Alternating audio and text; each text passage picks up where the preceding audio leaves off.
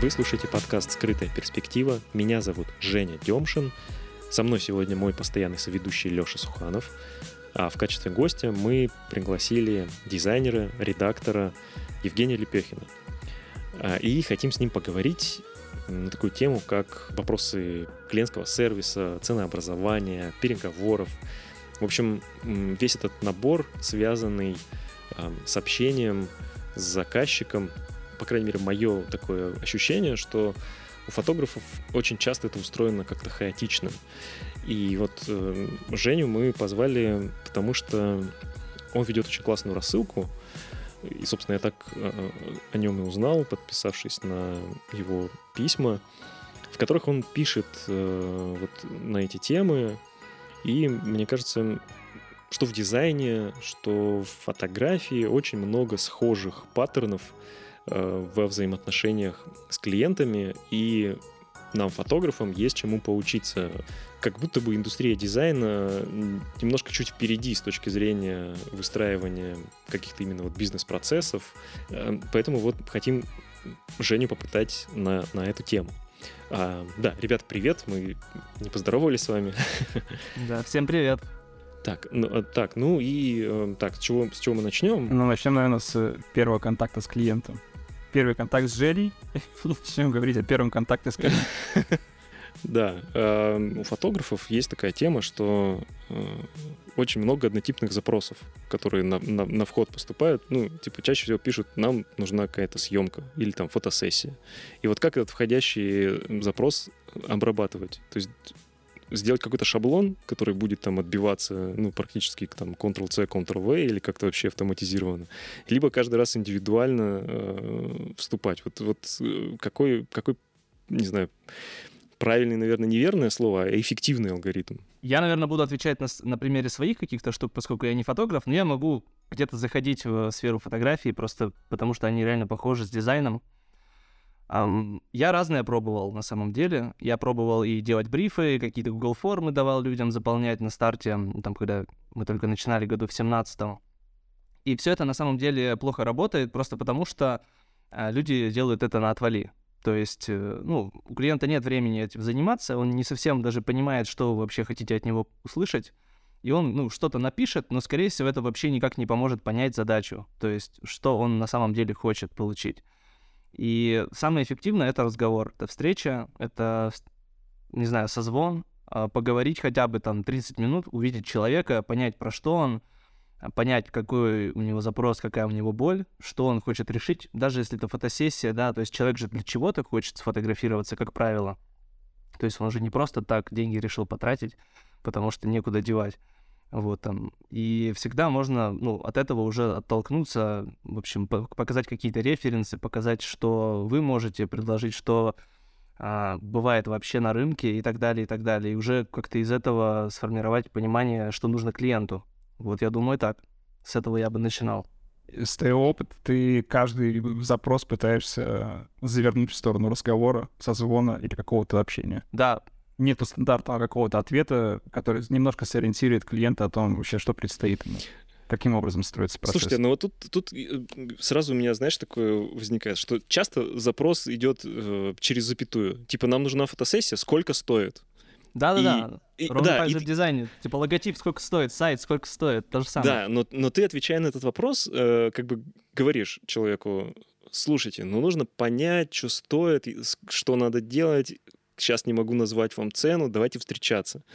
И как будто бы со стороны клиента это может звучать, что, ну, сейчас меня пытаются тут что-то развести. Как бы, вы что, не можете сказать, сколько это стоит, что ли?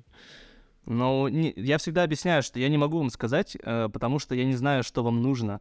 То есть я просто привожу очень простой пример. Ну, это как прийти вот на рынок и, и сказать, мне нужен автомобиль.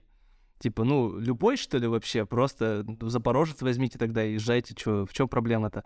Но никто не хочет на Запорожце ездить, и людям, у них все равно есть какие-то запросы. Нужно там, чтобы был подогрев сидений, я не знаю, чтобы стекла там, электроподъемник был какой-нибудь, коробка, автомат а, или там механическая. То есть куча нюансов. И вот на таких банальных примерах можно людям объяснить, что вот невозможно просто взять и сделать какой-то сайт и угадать, э, чтобы он еще им понравился. Это просто нереально. Ну, может, реально, но это будет какая-то удача, везение, да. Вот, поэтому здесь скорее я смотрю, что это за клиент. Если он про нас э, там узнал недавно совсем, или, скорее всего просто ну, зашел с улицы, увидел, что мы тут что-то делаем и решил там узнать, может просто он цену хочет узнать, ему как бы вот, ну, он как, есть такое слово в английском, не знаю, как это по-русски сказать, да, shopping around, то есть типа, просто ходит, типа чекает цены на рынке и потом на будущее когда-нибудь узнать. Это может быть одна история. И если я ему задам вопрос, типа, а что вам вообще нужно, давайте пообщаемся более серьезно, и он отвалится, ну, значит, это просто человек интересовался, ему не особо даже и надо было что-то. А если он готов пообщаться, потратить время, значит, у него, скорее всего, есть какая-то реальная задача, и, ну, вероятность, что он просто так со мной час проговорит, она там довольно низкая. То есть, скорее всего, у него есть какая-то мотивация, реальная боль, которую ему нужно решить. И я стараюсь таких клиентов, ну, собственно, вот находить, и с такими работать, потому что с ними самые классные проекты получаются. А те, которые просто зашли цену узнать, ну, как правило, они уходят, ну, значит, это просто не мои клиенты. Вот. Поэтому я стараюсь клиента увести от вопроса цены, потому что это на самом деле второстепенная штука, на мой взгляд. А, ну, по факту, потому что нам же надо понять, что он хочет, какую проблему он хочет решить. Вот. Ну да, я тоже вот согласен с тобой, что это как будто бы э, маркер того, насколько заинтересован человек в работе, если он готов потратить, ну, встретиться с тобой и как-то сформулировать более конкретно, что ему нужно, значит, у него действительно есть интерес. А давайте обсудим э, обратную сторону этой монеты. Когда ты тратишь э, свое время на то, чтобы с человеком, с клиентом поговорить, может быть, даже формируешь какое-то предложение для него, тратишь время на подбор референсов, а потом ну, клиент отпадывает. Он выбирает кого-то дешевле, потому что оказалось, что он не готов к такому уровню цен. Или ну, еще по какой-то причине. А, типа, норм ли это? Как в таких э, ситуациях? Как, как, как поступать, да, Ну вообще? да, да. Тратить ли свое время на большое количество запросов, обрабатывая их настолько качественно? Потому что, да, ну, у меня буквально недавно был пример, когда я потратил вечером время на то, чтобы собрать референсы, придумать предложение. Да и вот с Женей мы проект какой-то там несколько месяцев назад тоже разрабатывали. А потом по факту все обернулось тем, что клиент просто выбрал по цене дешевле. Явно как бы ниже по качеству, но дешевле по цене. А... И время было потрачено впустую. Я понимаю, о чем ты говоришь. Да, это частый тоже вопрос, на самом деле, э, и в редакторской сфере, и в дизайнерской, типа, как быть, что вот, да, клиент приходит, потом уходит, не случается. Я думаю, что тут ничего нельзя поделать на самом деле. То есть э, это просто, ну, вещи, которые будут происходить так или иначе. И бывает, что даже клиент не выбирает не потому, что цена не понравилась, еще что-то, ну, он просто нашел там реально лучшее, что ему ближе, может быть, или еще как-то. И ты не можешь на это, в принципе, повлиять. А, но, эм, наверное, эм, вводить какие-то платные штуки я бы не стал. То есть у меня есть такой как бы внутренний какой-то метроном, я понимаю, насколько человек эм, понимает свою задачу, насколько он осознает, что ему нужно. Если я вижу клиента, который опытный, который понимает, что он хочет, и у него есть четкое представление в голове, он его мне доносит, я как бы выгружаю у него из головы эту картинку, что, ему надо — тогда это одна история, я готов потратить время, готов сделать ему коммерческое предложение, э, проработать с ним какие-то варианты. Даже если он не купит, а, он увидит мой подход. Это важно. То есть это выстраивание отношений. А это как бы ключевое в дизайне и вот вообще творческих профессиях, потому что он может не купить сейчас, он может купить через полгода, он может купить через год и так далее. Он просто вспомнит, что вот э, мне классно парень все разложил, я тогда не купил, но вот сейчас мне точно надо, я сейчас к нему вернусь, у меня есть точно деньги, примерно вот какие он тогда называл, и мне нравится его подход, я пойду к нему.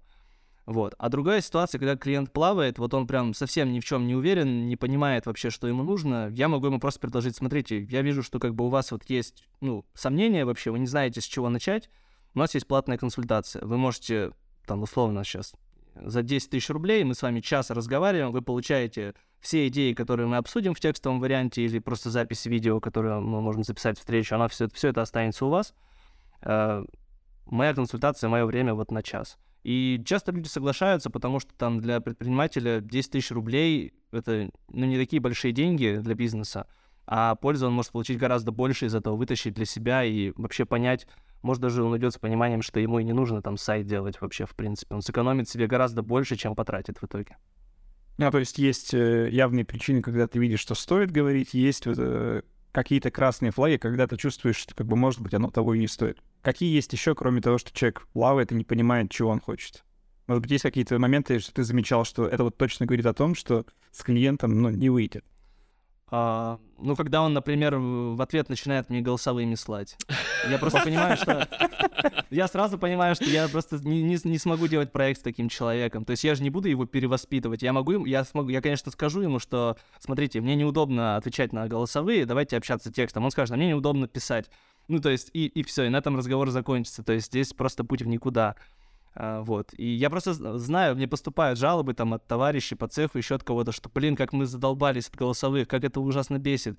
И ты понимаешь, что, ну, просто не надо жрать говно. Типа, блин, если тебе не нравятся голосовые, не надо работать с такими людьми. Я понимаю, что это, ну, больно, и что это, как бы, ты теряешь деньги, но наступать себе на горло ради того, чтобы, как бы, каждый день страдать, ну, я считаю, что это просто неразумно, как минимум.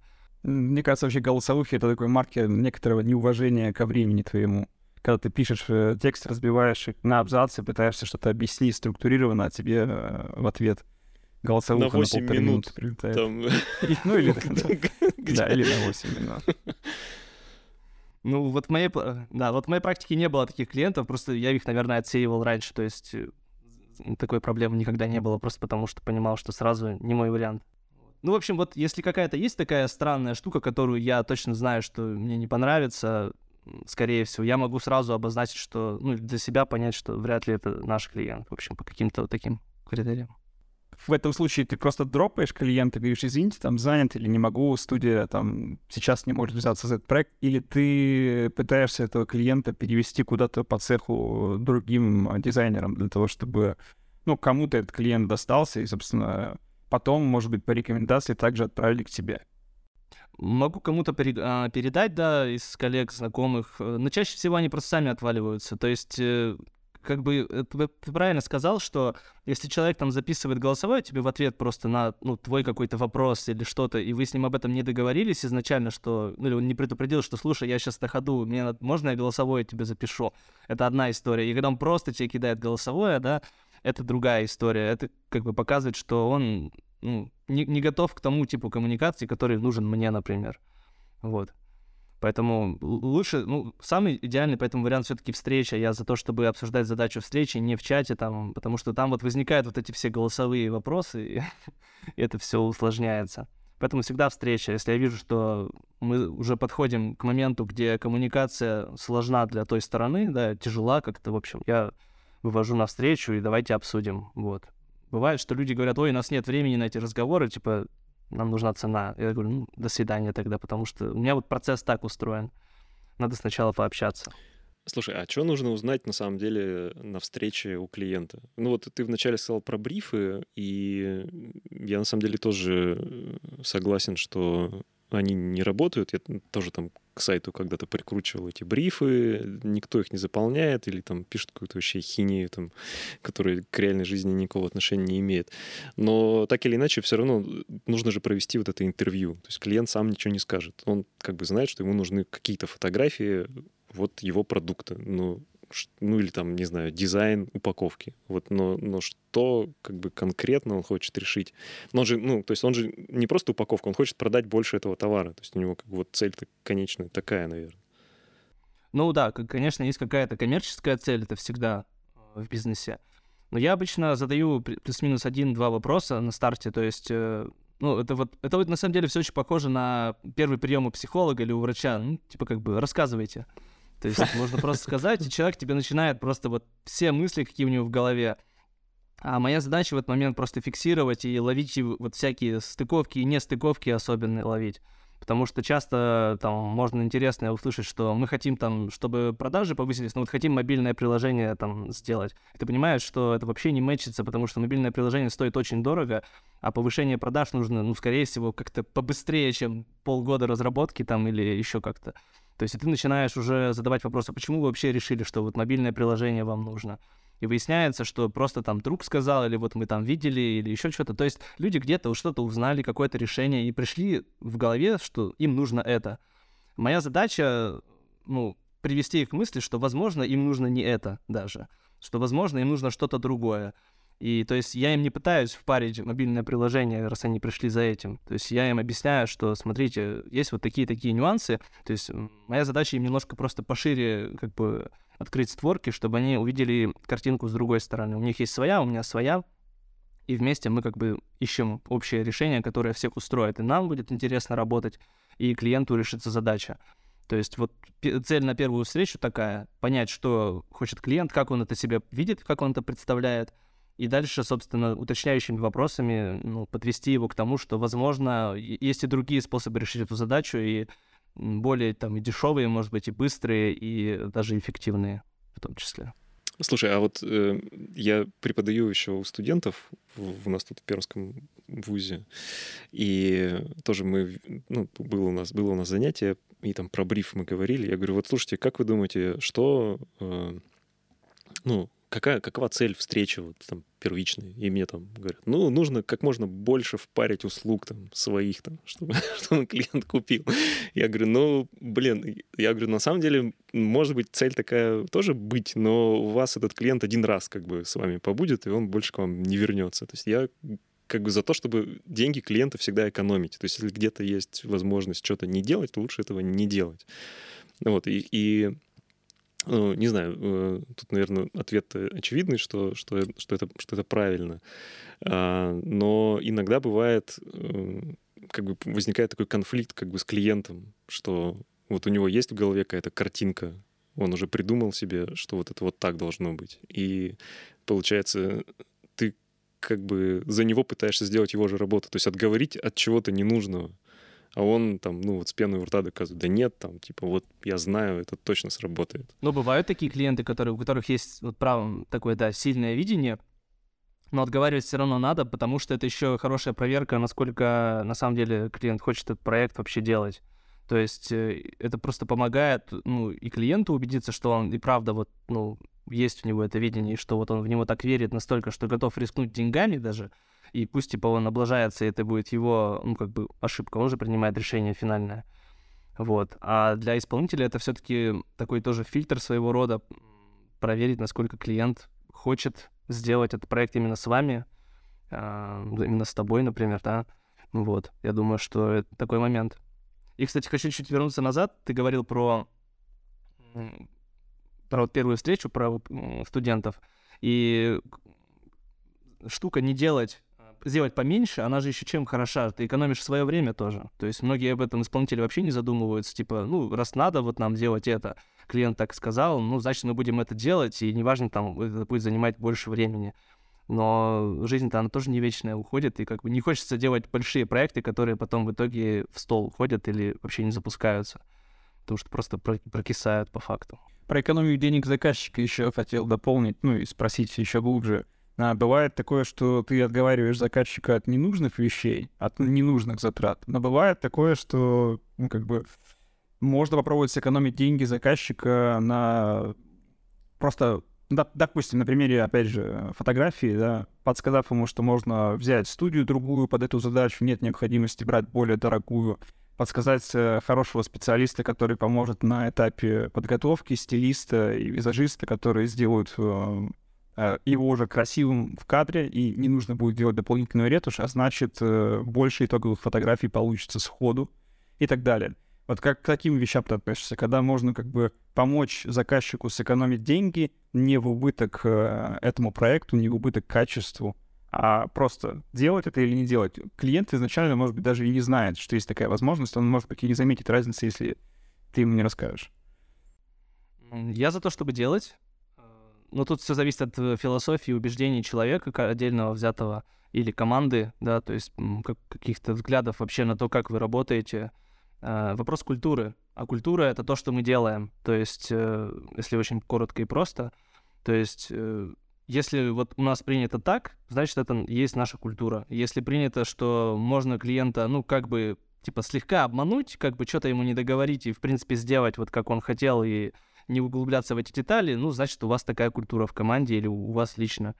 Вот. У, у нас другая культура. Мы всегда описываем риски, например, да, мы всегда объясняем, как можно сделать, какие есть нюансы, и даем клиенту этот выбор, и он принимает решение вместе с нами. То есть, и он нам доверяет.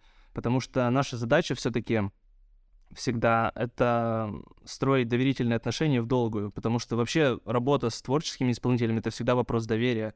Насколько ты готов довериться клиенту, насколько клиент готов тебе довериться полностью. И это, я думаю, в фотографии супер важно, потому что если у вас нет химии с клиентом, ну, с, вот с, с кого вы снимаете, то вы сами знаете, что получается херня, ну и фигня.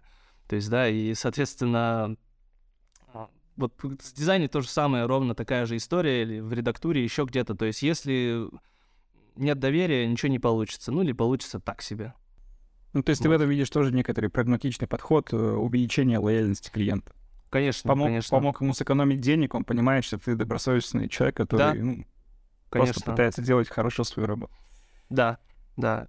Окей, а еще можем вернуться про общение вот с этими, с первыми контакт, первый контакт с клиентом. Э, Давайте. Про горящие проекты, когда клиент обращается с задачей и говорит, что нужно срочно-срочно, как можно скорее, буквально завтра сделать что-то.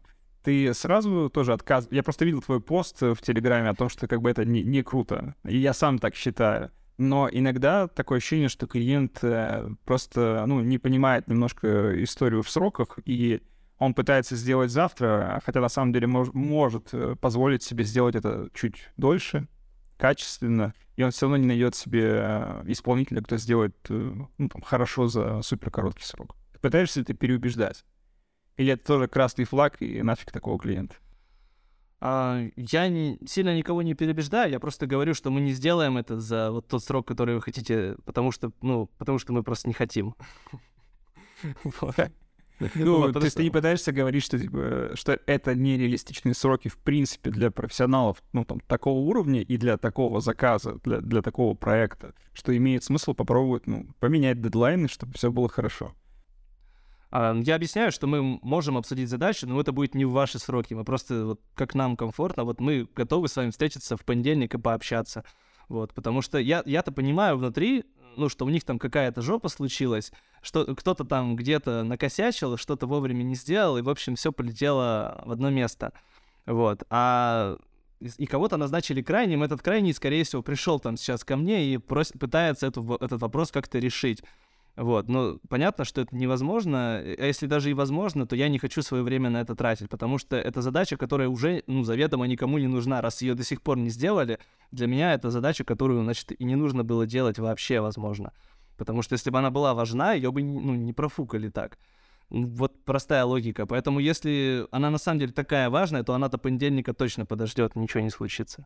А если ну, не подождет, то обычно они просто уходят и идут куда-то дальше. Вот.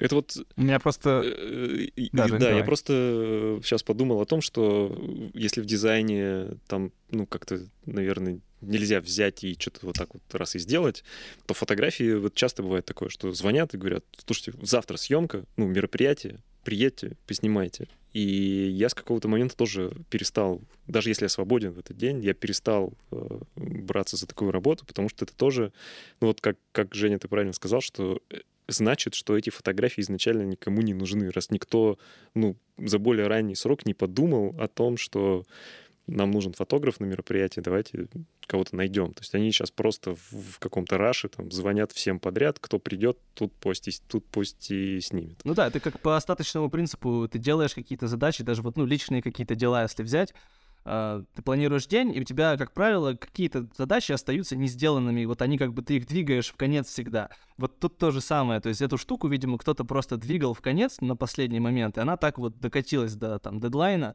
когда уже вот все горит, а ничего нет. И ты понимаешь, что, ну, раз ее столько отодвигали, ну, логично, что сейчас-то это точно уж никому не нужно. Такая суровая реальность, что поделать. Так, ну ладно. Вот я хотел, знаете, про цену. Короче, начну с истории. Я недавно в, в инсте у себя написал э, пост о том, что вот, ребят, смотрите, там э, американский фотограф выложил смету, и у него, короче, расклад такой, что он там заработал что-то 6 тысяч долларов за саму съемку и 20 тысяч долларов за продажу прав на фотографии. И я как бы там развел такую телегу, что вот я там в своих договорах всегда бьюсь с заказчиком за то, чтобы строчка о передаче прав была.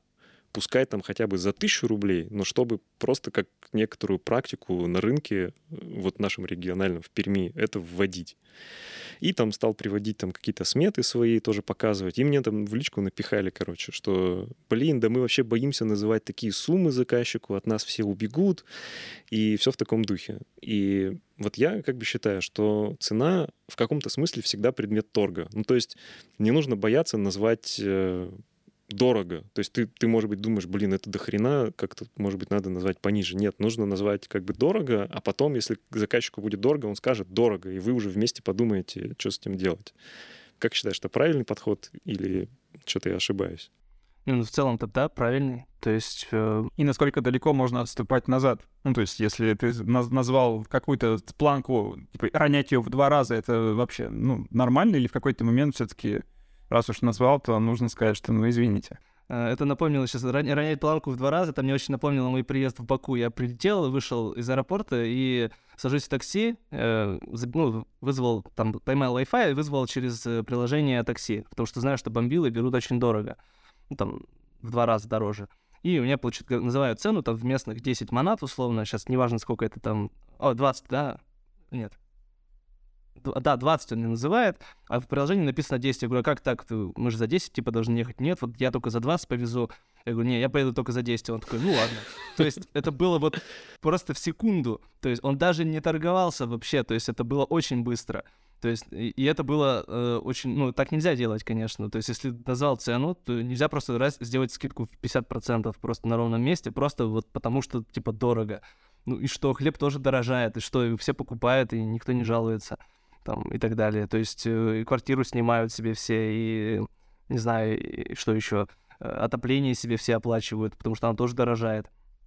Поэтому я думаю, что здесь подход может быть такой, называть надо столько, сколько комфортно, вот, не бояться поставить побольше, потому что ну, закладывать какие-то риски, просадки, особенно в дизайне, по срокам какие-то согласования, вот это все надо учитывать, это все очень влияет. То есть, если мы будем согласовывать, там, если, ну, допустим, заказчик хочет встречаться каждую неделю, это каждая неделя встреч, это каждая неделя какие-то замечания, я должен это учесть, потому что это будет работа команды, это даже не моя работа, это работа людей, которым я должен заплатить. И логично, что я должен это учитывать. Вот. И я просто не могу сделать скидку в ущерб как бы людям своим. Поэтому моя задача там защищать как бы интересы моей команды. Вот, и когда люди просто делают вот такие движения, ну, там, скидывают 50% на ровном месте, они просто роняют рынок и сами все портят. И потом, конечно, клиенты говорят, а вот мне Вася Пупкин сделал скидку 50%, и вот давайте вы мне тоже сделаете. Я говорю, ну вот идите к Васе Пупкину, пусть он вам делает скидку, что ж вы ко мне это пришли? То есть вы хотите мое качество, мой подход за деньги Васи Пупкина, какое это имеет отношение ко мне? Просто никакого, поэтому такие клиенты идут далеко, вот, и надолго.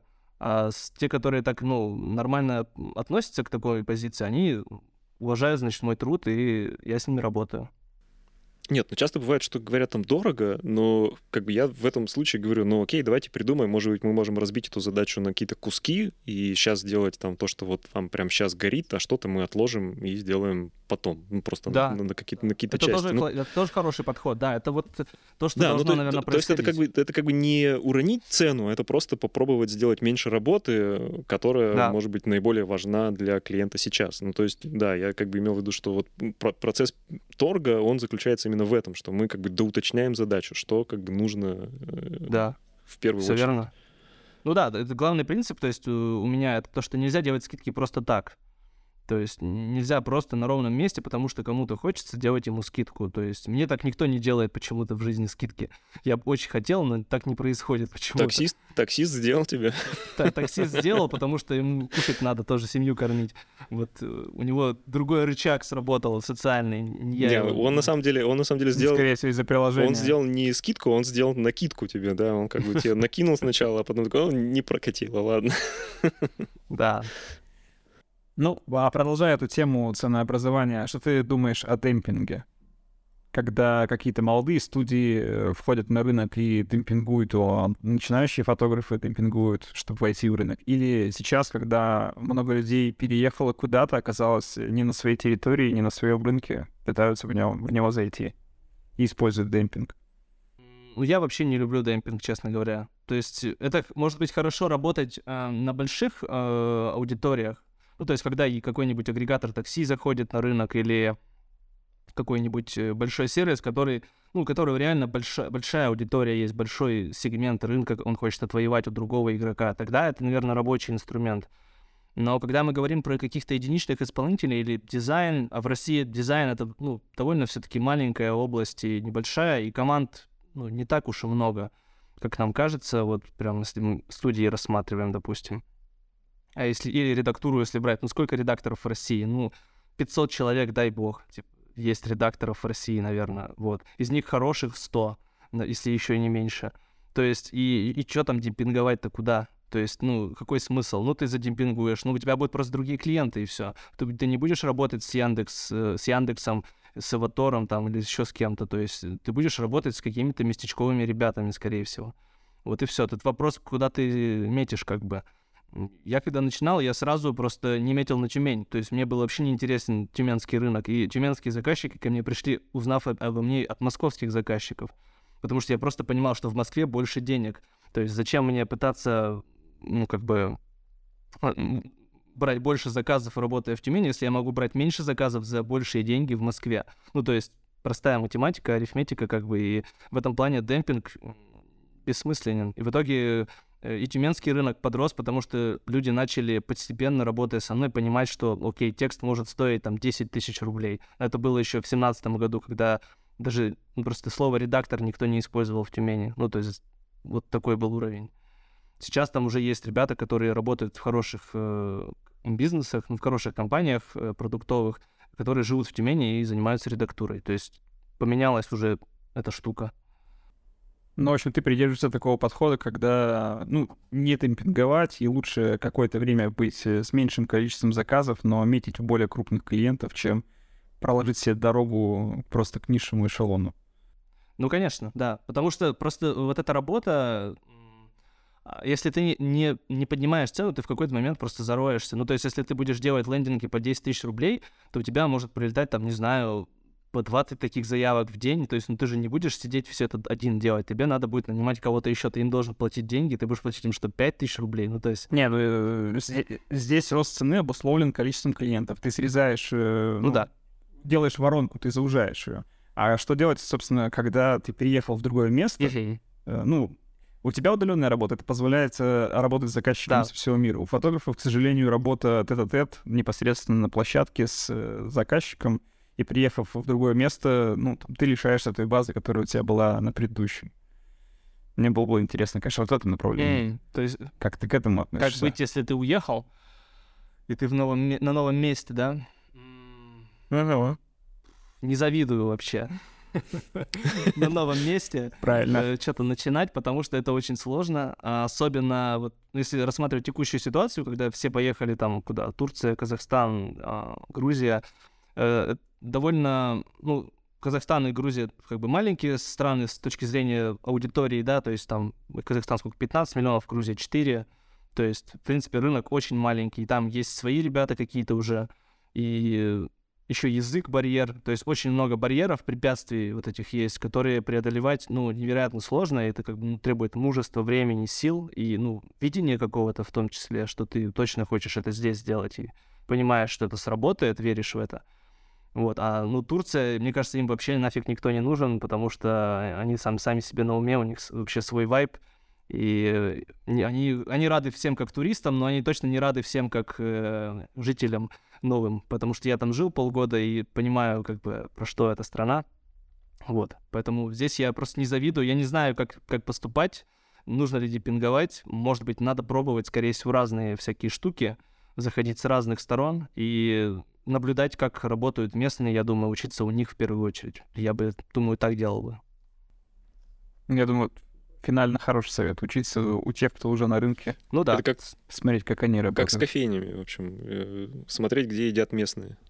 Ну да, и... воронка художник, да, потому что, ну, а, а почему бы нет-то, собственно? Почему-то у нас вообще считается это стыдно, копировать, там, подражать, а мне кажется, наоборот, это надо делать, это вообще самый супер способ обучаться. То есть ты берешь, копируешь сначала, потом что-то свое добавляешь, потом уже как бы осваиваешь это в каком-то, ну, более высоком качестве, и уже это становится как бы твоей какой-то штукой, и ты уже знаешь, как этим пользоваться, ты просто приобретаешь новый инструмент. Вот, у нас почему-то вот если ты скопировал, то ты, значит, плохо свою работу сделал. Ну, то есть не обязательно вообще. А вот э, я хотел спросить, э, как раз вот ты сказал сейчас про работу с э, московскими заказчиками. Это ты имел в виду себя как редактора или дизайн-студию тоже? Сначала как редактора я начинал как один работать, то есть, ну, просто сам на себя и фрилансил, и делал всякие тексты, писал, в общем.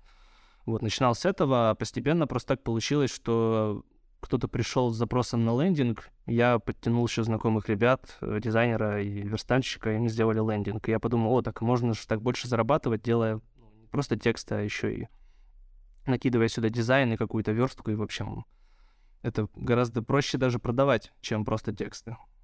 А вот можешь как-то поделиться какими-то шагами, как э, ну, вот это, мне кажется, такая а, традиционная боль э, всех там, фотографов региональных, что они мечтают о, уровне там, федеральных заказчиков, но как бы находясь в регионе. Да, понятно, что с дизайном может быть не так, но все равно вот как там, не знаю, как вы получили э, московских заказчиков, будучи в Тюмени, и как вообще устроена вот эта вот работа с заказчиком там, а вы тут, как это работает? Честно, я не знаю, как мы их получили. Просто если я скажу, что я знаю, это будет неправда. А, я могу только рассказать, что я делал, да, и что мы делали в целом. Так, откуда начать? Ну, наверное, самый такой банальный пример — это рассказываю, я рассказывал о своей работе. То есть я завел телеграм-канал и рассылку. Ну, там с разницей в полгода. Сначала канал появился осенью 16 а рассылка летом 17 года. И я их завел на самом деле с одной целью научиться писать. Я не умел писать. Ну, вот прям так хорошо, как я это делаю сейчас, там, на том уровне, я не умел. Просто ну, писал, как умел. Что-то там, какие-то текстики. Вот. И я просто понял, что мне нужно это, этот скилл прокачивать, если я хочу на этом зарабатывать. Собственно, я просто начал писать для себя. И прошло, наверное, года два, когда мне начали приходить уже вот именно эти заказы сами. То есть э, просто в какой-то момент меня порекомендовал один редактор, который читал мою рассылку, и, сказ... и он порекомендовал другому редактору из Москвы, который искал редактора из Тюмени. А, а редактор из Тюмени я был один вообще просто. Не было других редакторов, которые, ну, на слуху. И, собственно, они меня позвали для Пика написать несколько статей. Тогда еще было Пик Медиа, оно потом закрылось. То есть этот застройщик, ну, самый, наверное, большой, не знаю, в России один из самых больших. И то есть ну, у меня не было же цели, что я хочу работать именно с Пиком. Не было такого. А, вот, просто вот так сложилось. То есть я делал какую-то работу, я рассказывал об этом, а, делал ее хорошо, настолько хорошо, насколько я могу на тот момент. И вот, в общем-то, все, что я, в принципе, делал все это время.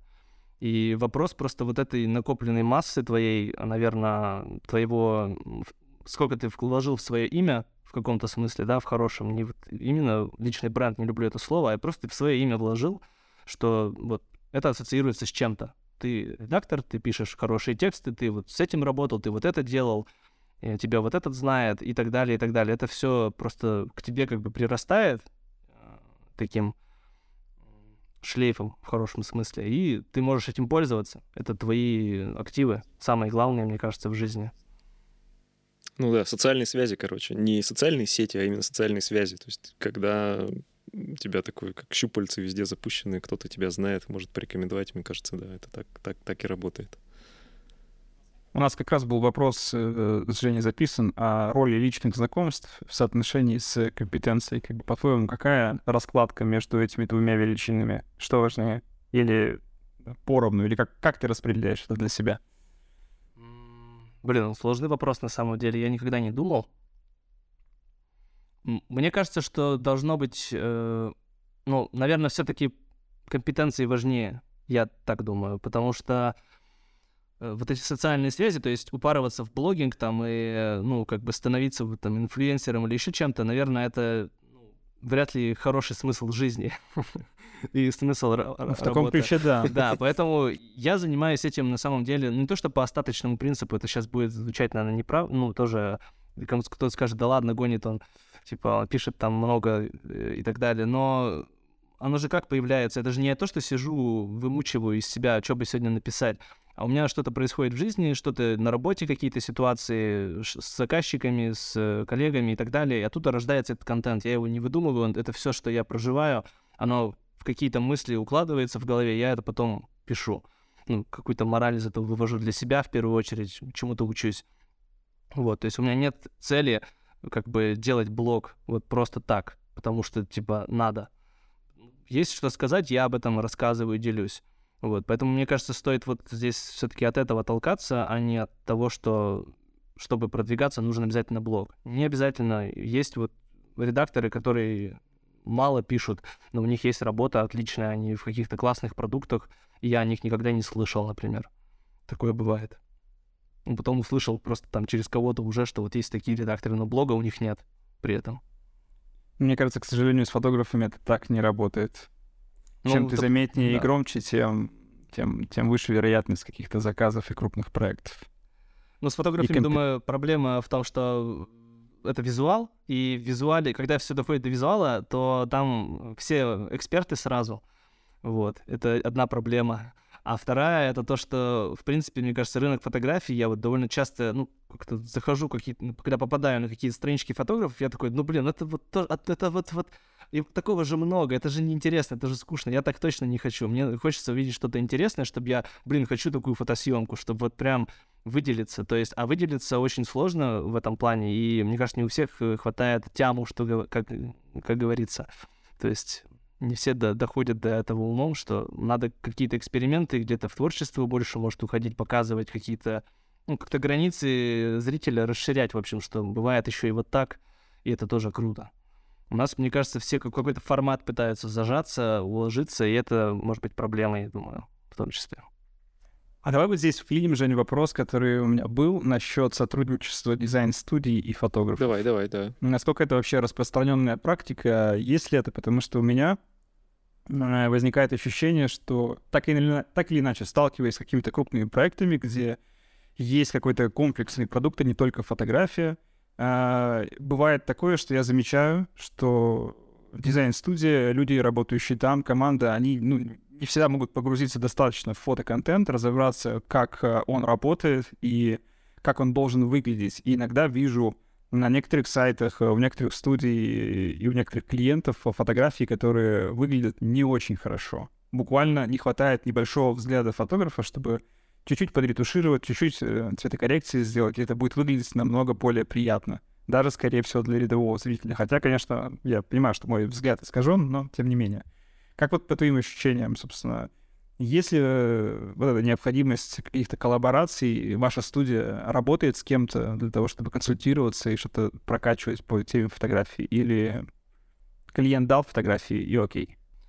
Uh, мы, к сожалению, не работали никогда прям с фотографом, чтобы вот он нас консультировал, хотя, наверное, стоило бы, кстати, хорошая идея, спасибо за это. Вот, но мы э, обычно, ну, насмотренность есть какая-то, мы все-таки давали рекомендации. То есть мы, как правило, клиента снабжали неким гайдом или какой-то, ну, каким-то тех заданием для фотографа, с которым он будет делать фотосъемку, чтобы было на что опираться. Подбирали референсы, примеры, объясняли, куда должны смотреть люди, что должно быть надето, какой должен быть там свет плюс-минус. То есть мы давали рекомендации в этом плане. И я не знаю, как делают другие студии, но хорошие точно так делают, я уверен. А у сильно хороших, там, больших ребят, думаю, свои фотографы есть, в штате, вот, но это, это таких студий мало просто. Вот, ну, конечно, это очень хороший, хороший пример вообще, как можно улучшить свой продукт. Б- было бы классно, если бы у тех или иных студий тоже были какие-то, хотя бы на аутсорсе фотографы, которые могли бы оказывать вот эту вот, ну, поддержку по визуалу, потому что порой как будто бы буквально не хватает небольшого щепотки и приправы, чтобы сделать все прям, чтобы было классно продолжая тему достучаться до клиентов, э, про рассылки, звонки и так далее, как считаешь, вообще это все работает? Э, попытки вот таким образом выйти на клиента? Или на самом деле нужно становиться просто привлекательным для клиента, чтобы он сам пришел к тебе? Uh, я убежден, наверное, за вот те шесть лет, сколько я работаю сам на себя, я просто убежден, что холодные продажи вот в моей сфере вообще не работают.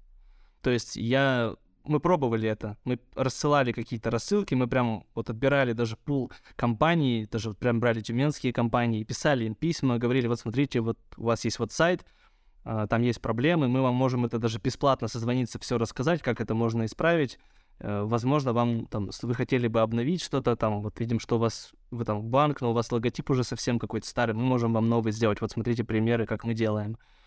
И это, как правило, либо тишина в ответ. А, один раз нам перезвонили, написали, мы даже какую-то коммуникацию провели, это был завод довольно большой в Тюменской области. И в итоге ничего не случилось, потому что ему казалось дорого. И это было для меня такой, таким шоком, что потому что мы немного денег просили на самом деле, и, ну, я понимал, что немного. И просто для завода это смешные суммы, я понимал. То есть, ну, завод, у которого там сотни миллиардов, э, миллионов оборота, да, там за год, там условно потратить 300 тысяч, это, ну, вот так просто там.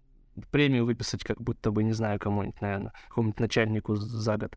То есть это не те деньги, которые стоит обсуждать. Это, я просто понял, что, ну, наверное, больше не стоит этим заниматься, в принципе, потому что выхлопа из этого никакого нет поэтому не работает. А вы не пробовали выходить на какой-то бизнес сразу с готовым решением? Ну, то есть э, не просто описать, что мы видели какие-то проблемы, можем улучшить ваш визуал, а условно накидывать какой-то, пускай простой, не хай-энд, но макет, и писать, что мы видим, что можно сделать вот так, и вот решение готовое визуальное. Или как фотографы это делают, пишут какому-то бренду и присылают сразу какой-то концепт съемки, что можем сделать вот так. Такое мы пробовали, Тоже не срабатывало. Пробовали, но это не, да, не, все равно не работает, потому что тут надо еще понимать особенности вот, провинциального предпринимательства, а, а Тюмень все-таки это провинциальная э, область, как ни крути. Вот. ЕКБ, например, в этом плане более продвинутый. Вот сейчас это может быть кому-то обидно слушать из Тюмени, но это факт просто. И ну, это соседний просто регион, я сравниваю, потому что, ну, ориентируюсь на них. У них там все сильно лучше. И в области это вообще сложно делать, потому что, ну, просто люди более инертные, то есть в целом даже бизнес более инертный, то есть все подглядывают друг у друга, но никто не пытается выглянуть как бы, ну, чуть дальше посмотреть. И ты можешь предложить какие-нибудь классные штуки, но люди просто не выкуривают, типа, а зачем? У нас так все работает, все нормально, и, типа, деньги капают, все классно. То есть э, вопрос эстетики пока еще не стал волновать умы, вот, поэтому, когда станет, наверное, тогда что-то поменяется. Но для этого нужны люди, чтобы созрели. Пока не созрели, к сожалению. Вот. Наблюдение такое. А как, ты, а как ты думаешь, что, что, на это может повлиять? Вот это хороший вопрос, на самом деле. Я тоже об этом думал, что, ну, э, как бы все говорят, типа, визуал, там, 21 век, все решает, все там в digital е и так далее, и так далее. Но по факту как бы видно, что куча бизнеса регионального, оно работает вообще там не думая о том, как они выглядят, какие у них сайты, какие у них логотипы, и они работают. Ну, то есть, в смысле, что у них не возникает этого запроса. И вот вопрос, как бы, что может как бы изменить эту ситуацию?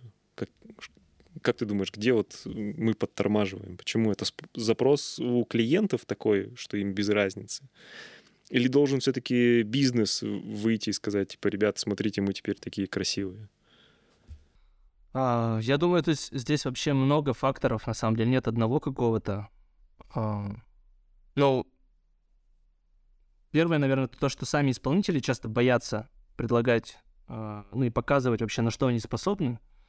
То есть э, замыкаться в этом плане на коммерцию не стоит, мне кажется. Нужно делать что-то и для души. И там, ну, придумывать себе самим задачи, которые вам никто не ставил. Это вообще самое прикольное, мне кажется. То есть мы, например, писали в том году, в позапрошлом году я ездил в Выборг, был в библиотеке Алта. Это очень крутое место, рекомендую всем посетить. И я так вдохновился, что я написал потом в библиотеку, давайте типа, мы обновим сайт, у вас прям, у них прям очень старый сайт, 96-й год, типа, такой крутой у вас, такое классное место, и такой сайт, ну, блин, прям не мэчится, прям, я так, я там целый лонгрид написал про эту библиотеку, все там с репортажем, с фотками, и круто, мы созвонились, все, они были даже готовы, им было интересно, у них не было денег. Я говорю, давайте найдем спонсора, ну, то есть вы же единственная такая библиотека, вам могут найти, можно найти госспонсора какого-нибудь, который это профинансирует, и мы сделаем хороший сайт.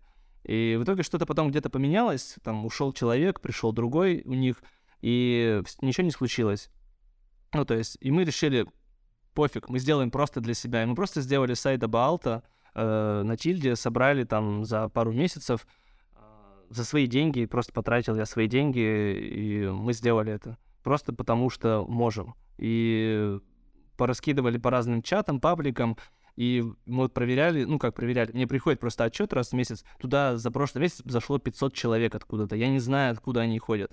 Ну то есть просто туда ходят люди, что-то читают на этом сайте, что-то смотрят, и я думаю, ну круто, то есть мы сделали такую штуку, какие-то люди узнали, возможно, про архитектора такого, что есть такая библиотека, и, может, они съездят в выборг и посетят ее. Уже классно. Но он официально не стал сайтом библиотеки. Нет, конечно, нет. Он просто вот висит. Мы даже прям подписали, что все материалы использованы некоммерчески, потому что мы собирали просто фотки, откуда, ну вот, нашли. Ну, как бы... Это странно, что они его не взяли.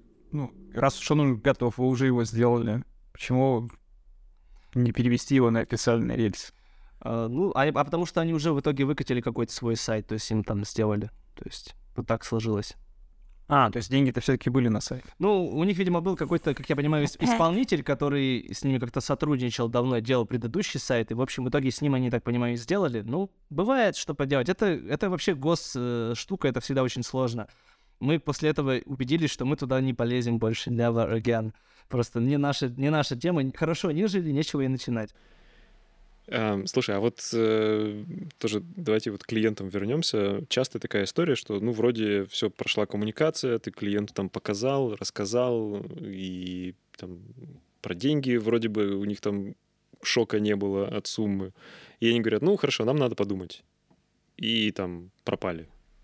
Uh-huh. Вот как э, делать, ну, как вот этот запрос апдейта, типа, какой там статус, вы что там, решили, что-то не решили? Ну, понятно, первый раз там, допустим, они сказали срок какой-то. Вот ты через это, в этот срок там пишешь, mm-hmm. они говорят, ну, мы еще не определились.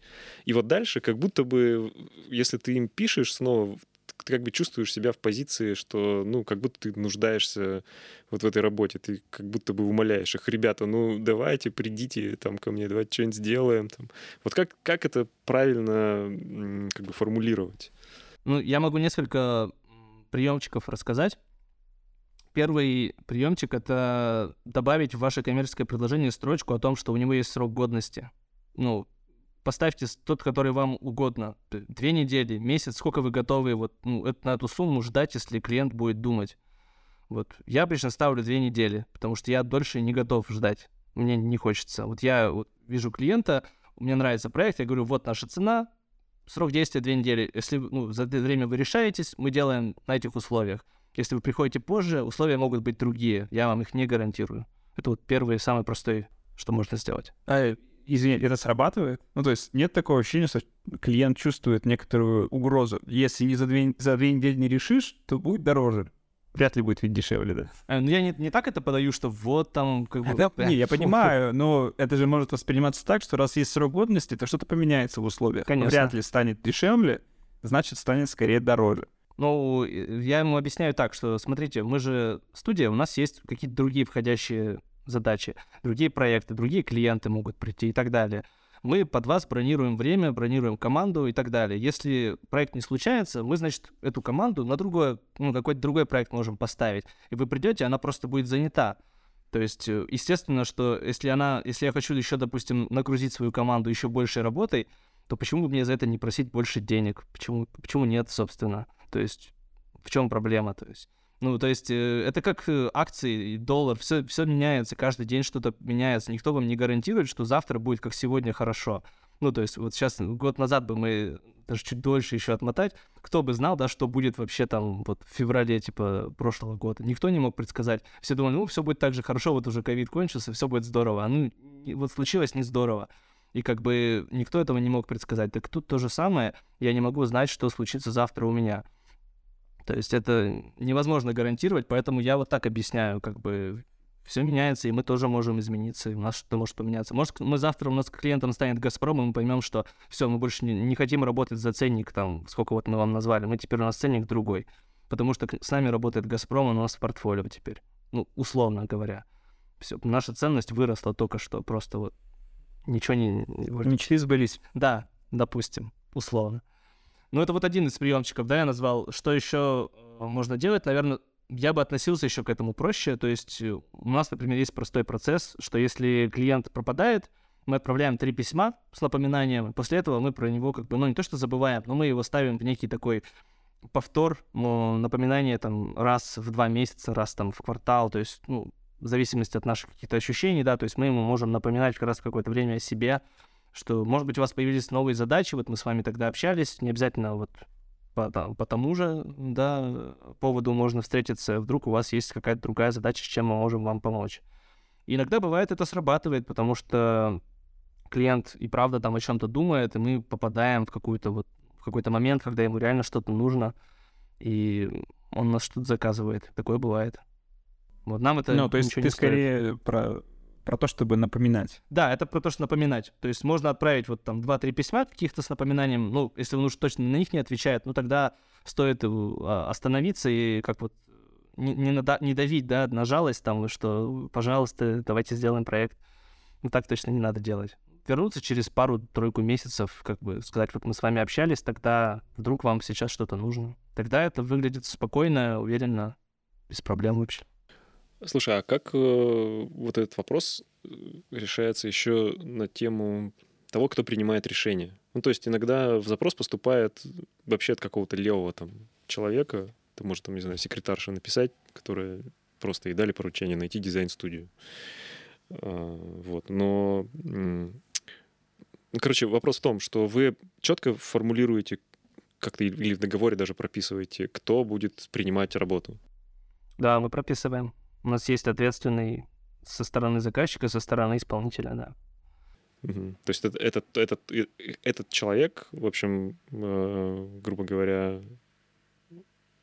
Ну, в общем, вопрос-то у меня какой, что часто бывает, что в процессе работы у, у заказчика начинаются там какие-то, не знаю, там гормоны играть, и, в общем, непонятно, он вдруг начинает менять какие-то условия, требования, все это начинает происходить на ходу. Как вот э, в этом случае действовать? Взять паузу, сказать, ребята, подождите, мы об этом не договаривались.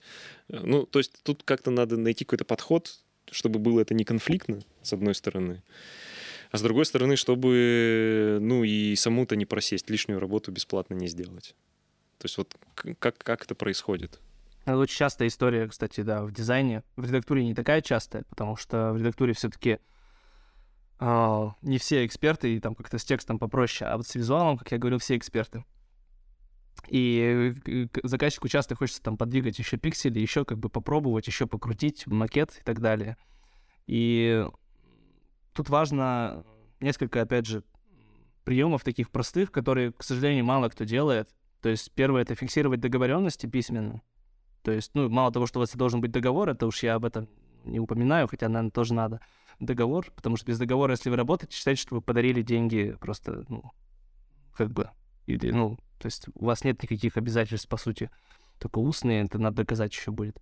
Второе — это переписка, лучше по имейлу какие-то вещи утверждать, ну, какие-то ключевые хотя бы пункты согласования макета, что да, утверждено, нет, не утверждено, вот замечания и так далее, о чем договорились чтобы потом можно было на это как-то опираться на встречах, в разговоре и в таких конфлик- э, ситуациях, которые очень легко перерастают в конфликтные, когда клиент говорит там «хочу еще», а вы говорите «ну, у нас это не заложено», и он начинает там психовать, а вы, ну, как бы достаете там вот переписку, да, и начинаете как бы показывать. Тут важно, что это не нужно, нельзя делать в переписке такие моменты решать. Тут нужно сразу выводить на разговор. Если вы чувствуете, что какой-то есть напряг, какой-то какой, какой-то дискомфорт со стороны заказчика, нужно поговорить. Ну, у него мало ли чего может в жизни случилось, он там, не знаю, перепсиховал, с женой поругался, там, не знаю, еще что-то там, деньги потерял. Ну, то есть куча всего может случиться, там, не знал, узнал, что у него, не знаю, рак, может быть, у него, ему уже логотип этот не нравится, ну и так далее. То есть все что угодно может быть.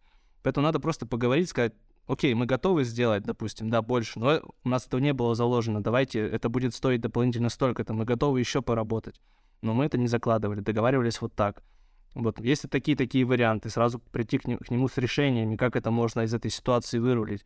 То есть э, задача исполнителя быть на стороне заказчика, то есть не выжать там побольше денег, да, но помочь заказчику решить как бы эту проблему, чтобы он остался доволен, но при этом, да, и себя не обидеть, э, ну, отсто- и как бы не то, что отстоять, а именно, ну, не, не, а, не идти на вот эти уступки, короче говоря, когда они нужны. Потому что часто просто все сразу лапки кверху, типа, да, окей, мы будем работать, пока вы не примете за дизайн, типа, бесплатно, вообще будем э, как в рабство какое-то люди сдаются, и потом сами страдают. Ну, так не надо тоже. Нужно знать свои границы какие-то и з- не то, что защищать, но уважать, как минимум. Тут вот просто, опять же, я вот сейчас провожу эти параллели, что в дизайне все равно это какой-то растянутый во времени процесс. А фотографии это случается прямо вот на съемочной площадке. То есть вы договорились там, что снимаете там условно там, не знаю, 20 позиций там mm-hmm. того-то и там 10 портретов. А приезжаешь, а потом говорят, а слушайте, у нас тут еще сейчас собственник там бизнеса вот здесь, давайте мы его еще доснимем у него в кабинете. А это как бы вообще, ну, отдельная история. Это нужно сейчас там ты, во-первых, не знаешь, что у него за кабинет, какой там свет. Вот. А с точки зрения клиента, это, ну, как бы, что, одного человека снять? Вот, ну, и, и это вот бывает тоже такая история, что, ну, ты, ты прямо вот тут в моменте должен ему объяснить, почему ты этого сделать не можешь. А, ну, можно объяснить, я думаю, можно найти слова.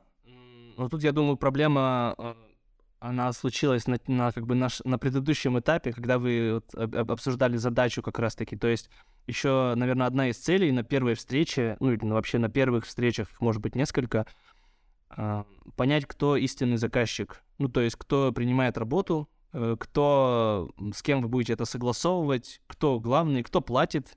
Вот, скорее всего, он заказчик, вероятнее всего, там, и так далее. То есть много такого есть. Вот, поэтому у нас, например, один из принципов, мы всегда говорим, что мы будем обсуждать задачу только с тем, ну, на, на встрече должен быть тот, кто будет принимать работу. Когда нам говорят, что этот человек там не может, он слишком занят, вот вы давайте обсудим со мной, мы говорим, нет, это бессмысленно просто, ребят, вот просто поверьте нам, ничего хорошего из этого не получится вообще. Мы отказываемся от таких проектов, потому что мы знаем, что ну, это реально дорожка в ад просто. Потому что мы согласуем одно понимание задачи с менеджером, а он донесет это до своего начальника еще каким-то образом. В итоге мы сделаем что-то, что начальнику точно не, не понравится. И, в общем, это как бы зря потраченные деньги, время и нервы. Я думаю, что с фотографией, наверное, примерно так же. То есть согласовывать надо с тем, вот кто будет платить за все это удовольствие и кто в итоге должен остаться доволен а, результатом. Это сложно, но Думаю, что можно. А что если так, э, что человек, который платит и принимает решения, некомпетентен в вопросе, а его сотрудник, который не платит, компетентен в вопросе и понимает, как это должно работать в бизнесе? Как быть в этом случае? Например, ну там хозяин э, бизнеса не разбирается, но хочет решать, но у него есть сотрудник какой-нибудь, там пиар-менеджер, который понимает, как это должно быть. Вы не пытаетесь как-то ну, там, перевести рельсы в сторону, типа, давайте вот мы будем с ним работать, давайте вот он будет принимать решение, как-то вручить руль от ситуации этому человеку? Или вы садитесь в машину эту летящую, куда решит этот клиент? А, ну, обычно все равно так не работает, как бы, что прям вот мы отдались, типа, и что будет, что будет. мы, так, мы так не любим. Вот. У нас, наоборот, мы стараемся как бы контролировать все этапы процесса и отвечать от начала до конца, потому что ну, нам важно, чтобы процесс был на нашей стороне. Что как только он не на нашей стороне, мы не можем гарантировать качество, ну, потому что это уже какие-то вещи неуправляемые происходят. А, вот. Поэтому здесь, наверное, в этой ситуации я бы действовал как? А, если есть человек, который что-то понимает, и он же тоже хочет решить задачу хорошо, то есть у него есть свои какие-то, свои, как, своя мотивация. То есть он там, не знаю, хочет, может, перед начальником хорошо себя проявить, чтобы там получить повышение или премию, или еще что-то там и так далее, и так далее. У него есть какие-то свои э, цели на этом проекте. Важно с ним э, поня- ну, понять, какие у него цели, и помочь ему их достичь.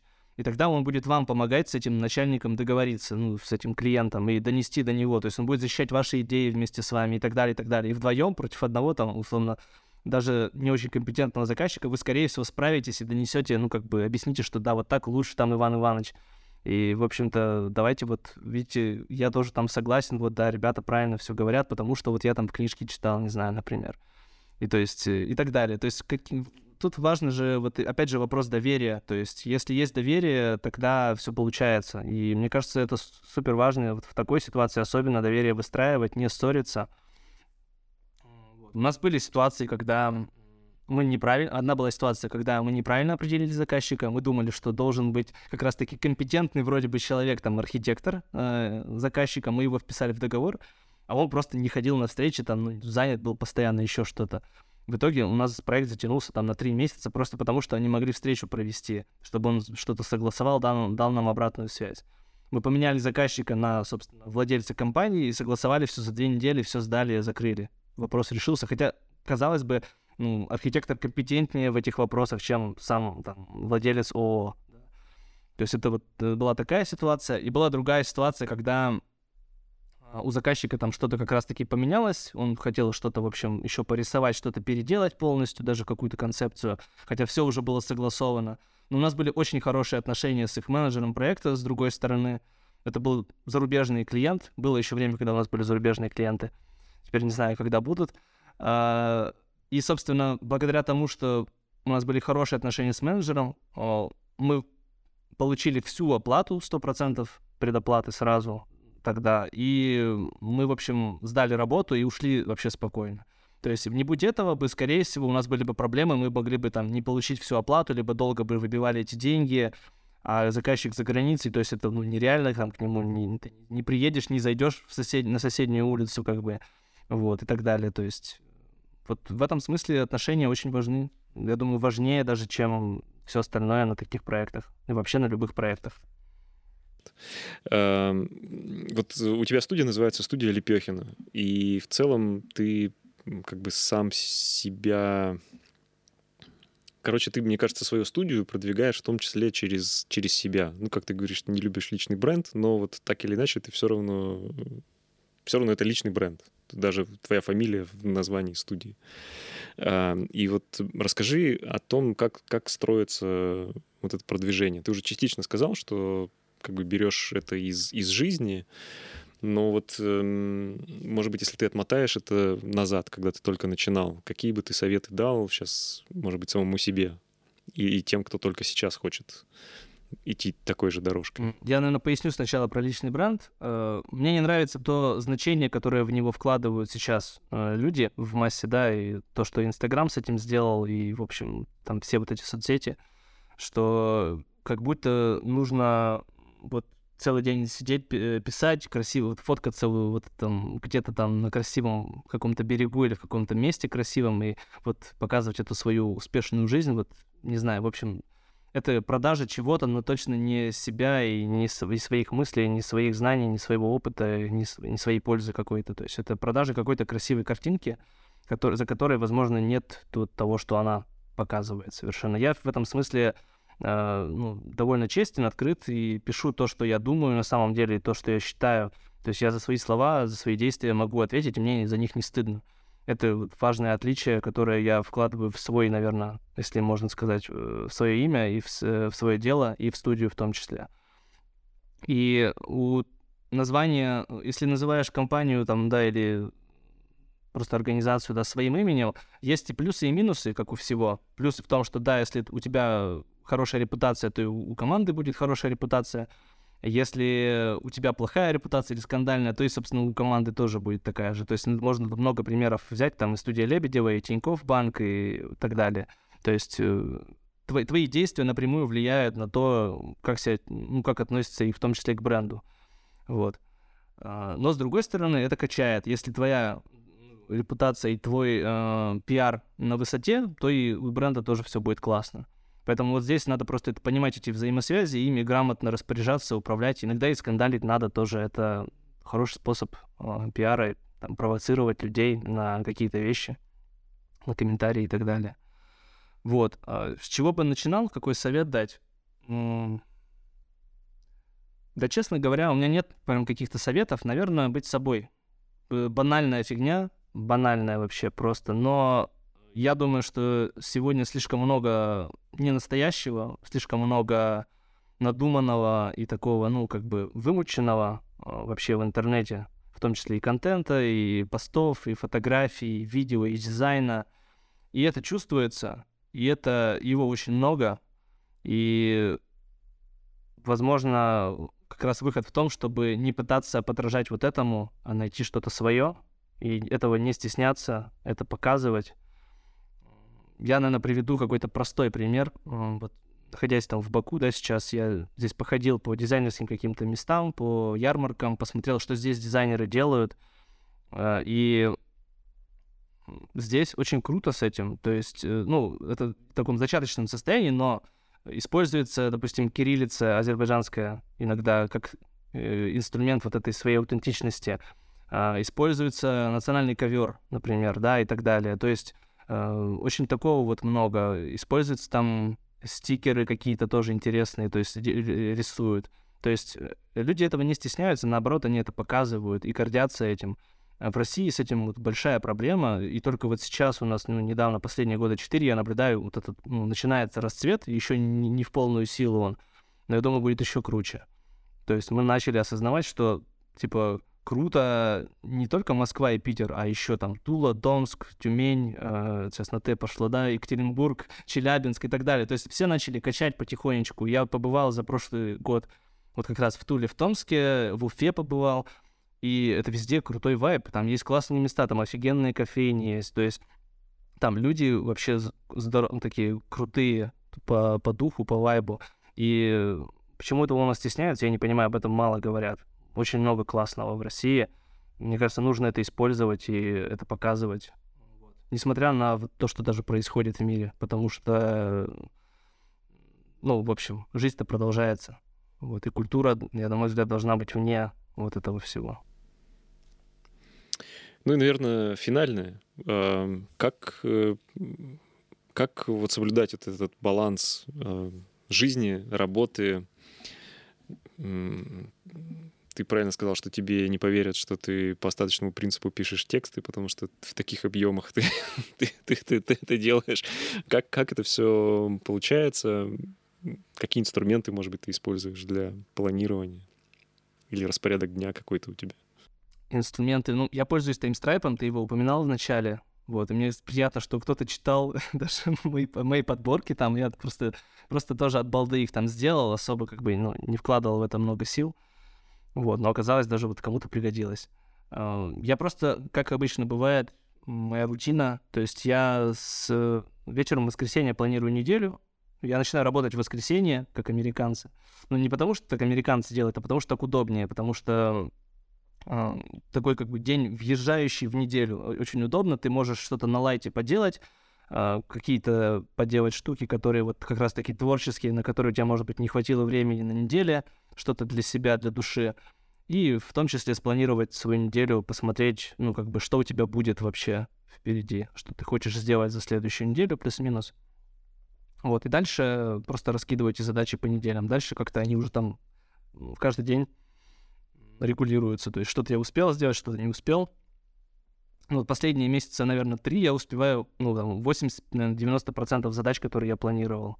То есть если я понимаю, что вот что-то задача не идет, как-то не планируется, я могу ее сесть подумать, возможно, что мне вообще не надо это делать, возможно, мне надо это делегировать кому-то. Возможно, что просто даже сейчас не время уже для этой задачи, еще что-то. То есть я всегда пытаюсь ну, немножко перехитрить вот эту а, продуктивность пресловутую, что типа надо все сделать, надо все, галочки все проставить. Вот, короче, какой я молодец. Нет, я так не делаю. То есть я же тоже человек, я устаю, иногда я просто забиваю, ложусь спать, закрываю ноутбук и, и вообще ничего не делаю. И такое бывает тоже. Вот, иногда не пишется вообще, то есть, э, вот я сегодня перечитывал там записи в дневнике. Я пытаюсь вести дневник, нерегулярно вообще не получается пока. Но иногда там какие-то записи возникают. И вот запись была про то, что ну, реально в голове опилки, ничего не могу написать, как бы, и помогло что? Я просто пошел гулять и прошел 8 километров. Ну, вот так получилось. И это супер помогло, потому что вот когда ты выключаешь работу включаешь какой-то режим полета мысли, просто идешь, слушаешь музыку, смотришь по сторонам, ты отдыхаешь мозг разгружается. Я вот такое люблю. Можно полы помыть, посуду помыть. Офигенный способ разгрузить мозг, переключиться и немножко проголодаться до работы, что называется. И тогда у тебя снова, снова какая-то энергия появляется пойти поделать. То есть я за то, чтобы был вот этот баланс, э, что если ты устал, надо отдыхать. Если, если не работается, ну, надо взять паузу, наверное. Тогда э, или задачу пересмотреть, возможно. Вот. И еще такой прием, что я ввел себе последние ну, года два выходной раз в неделю обязательно это суббота у меня только стал день, когда я точно не работаю, не открываю ноутбук, занимаюсь чем-то, чем угодно. Желательно вообще уехать куда-нибудь из города, ну, сменить обстановку полностью, тогда вот еще лучше все, лучший отдых получается. Вот, поэтому лучший отдых, запланированный отдых, на мой взгляд. Ну, мне кажется, отличные советы. Класс, да. Спасибо большое за разговор. Спасибо вам, были хорошие вопросы. Друзья, ставьте лайки, подписывайтесь на подкаст, подписывайтесь на рассылку Жени. Оставляйте комментарии. Да, ссылка будет, ссылочка будет в описании обязательно. Вот, э, ну и, пожалуйста, прямо сейчас вот откройте ваше приложение, выберите там, где вы нас слушаете, поставьте нам 5 звезд, напишите комментарий, какой у нас классный был гость сегодня, и нам это очень поможет в продвижении нашего подкаста. Ну что, ребят, спасибо большое за вечер. Всем пока. Пока.